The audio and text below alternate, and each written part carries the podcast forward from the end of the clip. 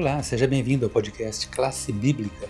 Esta semana aqui estamos encerrando né, o nosso estudo de Isaías, o consolo para o povo de Deus, a lição de número 13 já, final, com o título A Renovação do Planeta Terra. Espero que você tenha aproveitado este trimestre para ler, estudar e aproveitar os estudos, nesses estudos, né, os ensinamentos deste grande profeta do Antigo Testamento. O verso para memorizar é de Isaías 65, 17.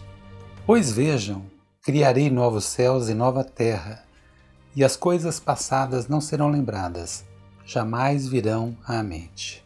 Então, a renovação do planeta Terra é o nosso assunto final nesta última semana. Certa vez, um garoto de 12 anos que tinha acabado de ler um livro sobre astronomia recusou-se a ir para a escola. A mãe o levou ao médico da família, que perguntou: Billy, qual é o problema? Por que você não quer mais estudar nem ir para a escola?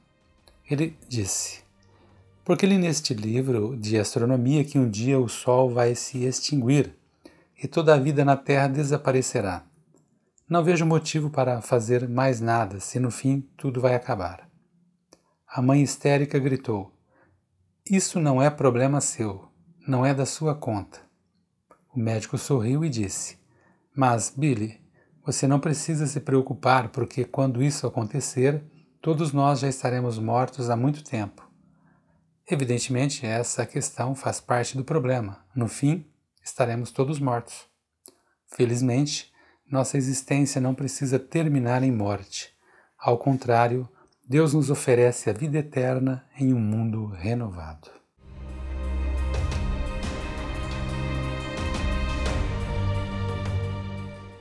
Olá, ouvinte do podcast, muito bom estar com você novamente. O título da lição de hoje é Novos Céus e Nova Terra. Vamos continuar em Isaías. É, Deus prometeu uma nova criação. Eis que eu crio novos céus e nova terra, ele disse, e não haverá lembrança das coisas passadas, jamais haverá memória delas. O Senhor prometeu criar Jerusalém para regozijo e seu povo para alegria, na cidade não haveria mais choro. As pessoas normalmente viveriam muito mais de um século antes de morrer. Elas mesmas desfrutariam de sua obra e se alegrariam com seus filhos. Deus lhes responderia antes mesmo de clamassem. Bom, até o momento o texto apresenta uma imagem de uma vida é, longeva, e tranquila na terra prometida. Contudo, aqui, embora as pessoas pudessem viver mais ali, elas ainda morreriam. Onde estaria a transformação radical da natureza tão esperada com a criação dos novos céus e nova terra e da nova terra prometida? O verso seguinte revela: o lobo e o cordeiro pastarão juntos, e o leão comerá palha como o boi, Pó será a comida da serpente, não, não se fará mal, nem dano algum em todo o meu santo monte, diz o Senhor. É, para que é, carnívoros como os leões se tornassem vegetarianos, é necessário muito mais que uma aula de culinária vegetariana. Isso requer uma recriação para restaurar o mundo ao seu estado ideal como ele era antes da introdução da morte por meio do pecado no Éden. Bom, em Isaías 65, Deus apresenta a criação de novos céus e de uma nova terra, como um processo, uma série de etapas, que começaria com a recriação de Jerusalém. É bom você comparar é, com Isaías 11, que o Messias traria justiça e em seguida haveria paz no Santo Monte, no Santo Monte mundial de Deus. E as imagens usadas em Isaías 11 são semelhantes às encontradas em Isaías, em Isaías 65. O lobo habitará com o cordeiro, o leão comerá palha como um boi. Leia Isaías 11, 6 e 7 para entender melhor. Embora o santo monte do Senhor começasse com Monte Sião, em Jerusalém, este era apenas um precursor, é, ou seja, um símbolo que Deus prometeu fazer. E, em última análise, é, em um novo mundo com seu povo é, redimido.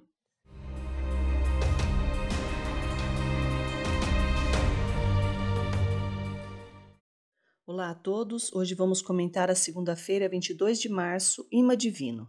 Nosso texto base está em Isaías capítulo 66, do verso 1 ao verso 19. Aqui em Isaías 66, 1 ao 19, nós vamos ver aqui a mensagem fundamental que existe nessa passagem. Por meio do profeta, Deus reiterou o apelo e a advertência que permeia o livro de Isaías. Ele salvaria e restauraria os humildes que tremiam diante da sua palavra como em Isaías 41, ele os consolaria, mas destruiria os que se rebelassem contra ele. Esses incluíam os que ofereciam rituais hipócritas, cujo sacrifício ele rejeitava, bem como aqueles que odiavam e rejeitavam seus fiéis. Também incluíam os que praticavam abominações pagãs, como as praticadas no templo em Jerusalém. Existem alguns princípios espirituais revelados aqui em Isaías 66, e essa mensagem ela é muito contemporânea, porque ela nos diz muito sobre o nosso tempo. Nós devemos adorar a Deus pelo que Ele é e não pelas, pelas nossas obras. As obras externas que são praticadas, mas sem o amor, sem a, a principal motivação, que é o coração entregue a Deus, não tem nenhum valor. Deus, de maneira muito especial, serviu como imã para atrair as nações a si mesmo. Ali, após a destruição de seus inimigos, Deus revelou sua glória de modo a se tornar como um imã para atrair pessoas a Jerusalém. Ele estabeleceria entre eles um sinal que não foi especificado aqui na passagem, mas aparentemente se refere ao sinal mencionado por Isaías. Deus daria ao seu povo alegria e paz e restauraria sua terra. Quando ele revelasse sua glória ao restaurar seu povo após a destruição, isso seria um sinal de seu favor restaurado assim como ele havia concedido a Noé o sinal do arco-íris após o dilúvio.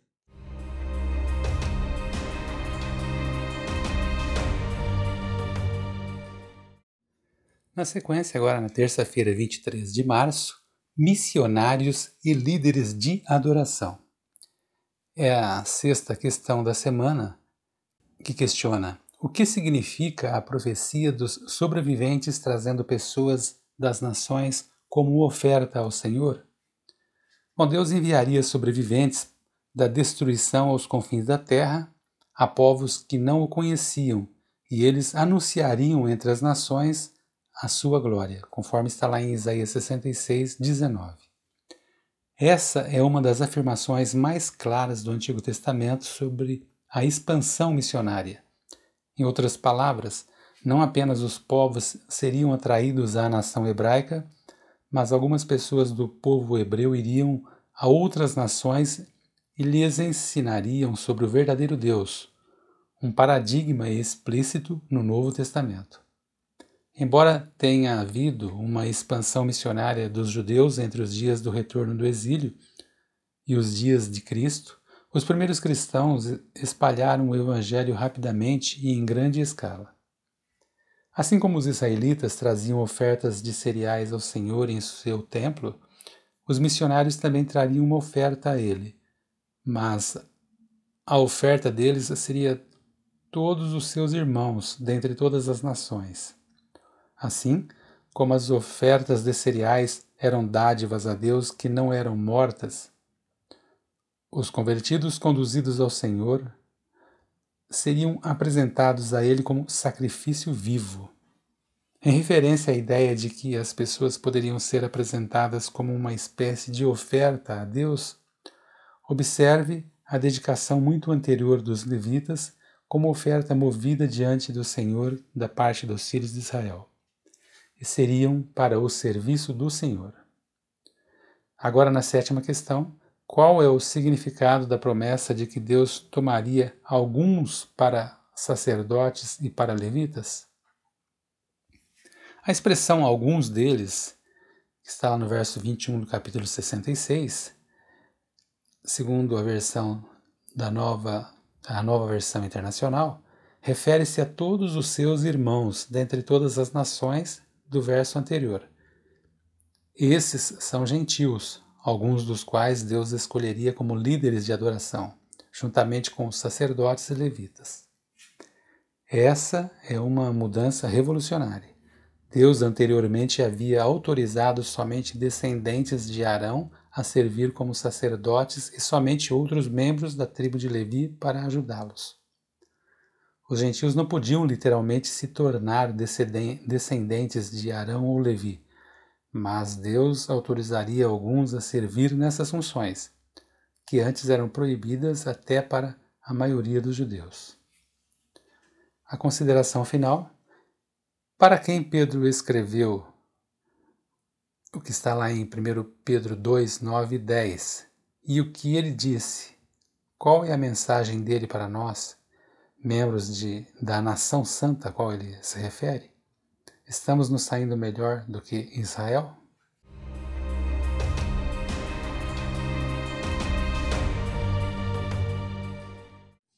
Olá, ouvinte do podcast. Hoje é quarta-feira, 24 de março. O título da lição de hoje é Comunidade de Fé. Vamos continuar também Isaías. É, os israelitas aqui eram um reino de sacerdotes e uma nação santa. Para você entender melhor, leia lá em Êxodo 19,6. É, possuindo sacerdotes especificamente, especiais, designados para representá-los como líderes de adoração, mas no futuro alguns gentios seriam líderes de adoração. É, leia Isaías 66, 21 para você entender melhor. Muito bem, na nova ordem mundial de Deus, os gentios não apenas se uniram ao seu povo, mas também seriam parceiros em igualdade com judeus em uma comunidade de fé em que seria um sacerdócio ideal e real. Portanto, a distinção entre judeus e gentios se tornaria funcionalmente irrelevante. Agora, imagine só como ficaria. Paulo, o missionário é, para os gentios, proclamou: Não pode haver judeu nem grego, porque todos vocês são em Cristo Jesus. E se vocês são de Cristo, são também descendentes de Abraão e herdeiros segundo a promessa. É, aqui ele fala: tornar-se herdeiro da promessa e, portanto, um exaltado sacerdócio real. Não era um mandato para o eliticismo é, presunçoso, mas uma ordem para se juntar aos judeus na proclamação das virtudes daquele que os tinha chamado das trevas para a sua maravilhosa luz.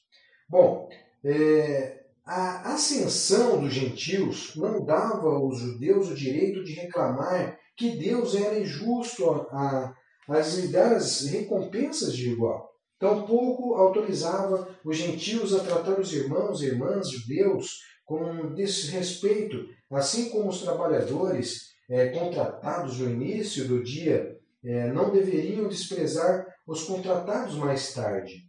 Leia lá em Mateus 20, de 1 a 16, lá você vai compreender melhor.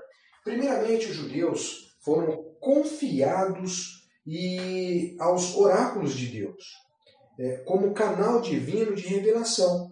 Paulo escreveu aos gentios e dizendo o seguinte: Se porém alguns dos ramos foram quebrados e você, sendo oliveira brava, foi enxertado no meio deles, e se tornou particularmente da raiz e da seiva da oliveira, não se glorie contra os ramos. Esse texto está lá em Romanos 11, 17 e 18.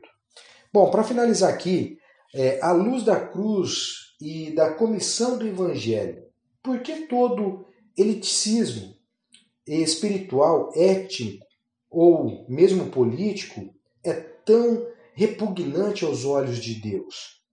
é importante que você examine a si mesmo. Você tem se nutrido é, algum senso de superioridade espiritual ou étnica?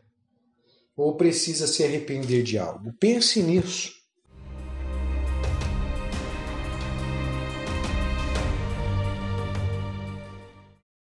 Olá a todos, hoje vamos comentar um pouco sobre a quinta-feira, 25 de março, a posteridade, o nome dos salvos. Chegamos ao final de mais um tema desse trimestre E nós vamos agora ao último capítulo do livro de Isaías, Isaías capítulo 66, verso 22 a 24. Isaías revela nesses versos uma grande esperança. Uma das promessas mais maravilhosas de Isaías encontra-se no capítulo 66, 22, onde Deus diz que nos novos céus e nova terra nossos descendentes e nosso, nosso nome permanecerão para sempre.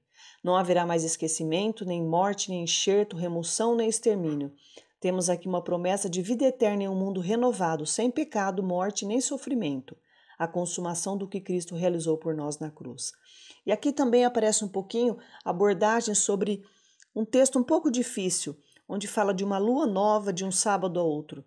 Deus criou o sábado antes da existência do sistema sacrificial, portanto, embora o sábado tenha sido honrado pelo sistema ritual, não dependia dele. Assim, ele deve continuar de modo ininterrupto no período de restauração até a nova terra. Seja qual for o significado específico de Isaías 66, 23, o ponto crucial é que o povo de Deus o adorará por toda a eternidade. Pouquinho mais para baixo, no verso 24, nos diz que aqueles que rejeitarem, que rejeitaram o sacrifício de Cristo terão o seu destino traçado também. Mas não precisa ser assim. Se todos se arrependerem, se todos aceitarem o sacrifício, terá lugar para todos no céu. Que nós possamos viver essa promessa de Isaías, de vivermos em um novo céu e uma nova terra, onde perfeitamente habitará a justiça.